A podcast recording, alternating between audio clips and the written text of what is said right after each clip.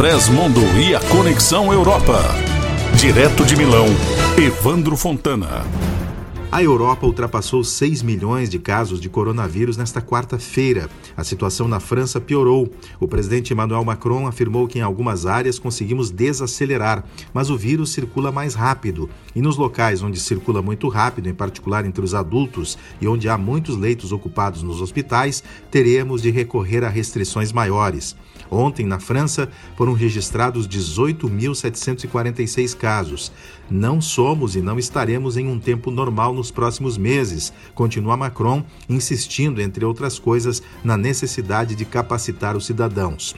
Picos superiores a 14 mil infecções diárias já são registrados há dois dias no Reino Unido, enquanto a Espanha também continua a viajar em números superiores a 10 mil casos a cada 24 horas.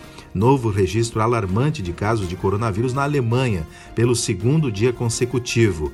Mais de 4 mil novas infecções foram registradas nas últimas 24 horas, nunca tantas desde 11 de abril, quando o país ainda estava fechado. Tinha sido 2.988 no dia anterior. Na Itália, nesta quarta-feira, foi registrado o maior número de casos desde 16 de abril.